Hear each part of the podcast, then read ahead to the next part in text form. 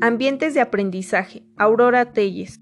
Lo conjunto del espacio físico y a las relaciones que en él se aparecen. Es un todo de objetos, olores, formas, colores, sonidos, personas que habitan y se relacionan en un marco físico que lo contiene todo. Duarte. Ambientes educativos.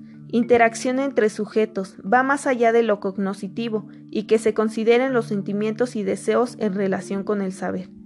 Que no existen las respuestas correctas y tomen en cuenta los errores, que en vez de propiciar la farsa y la obediencia, propicie la sinceridad, la rectitud y los deseos de los sujetos. Bransford.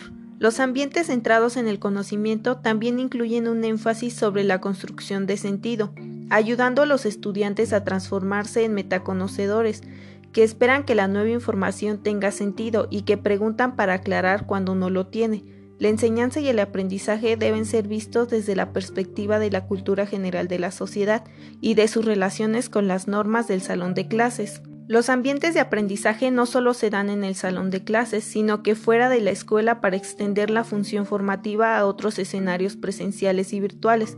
Esto propicia la comunicación, el diálogo y la toma de acuerdos entre sus estudiantes.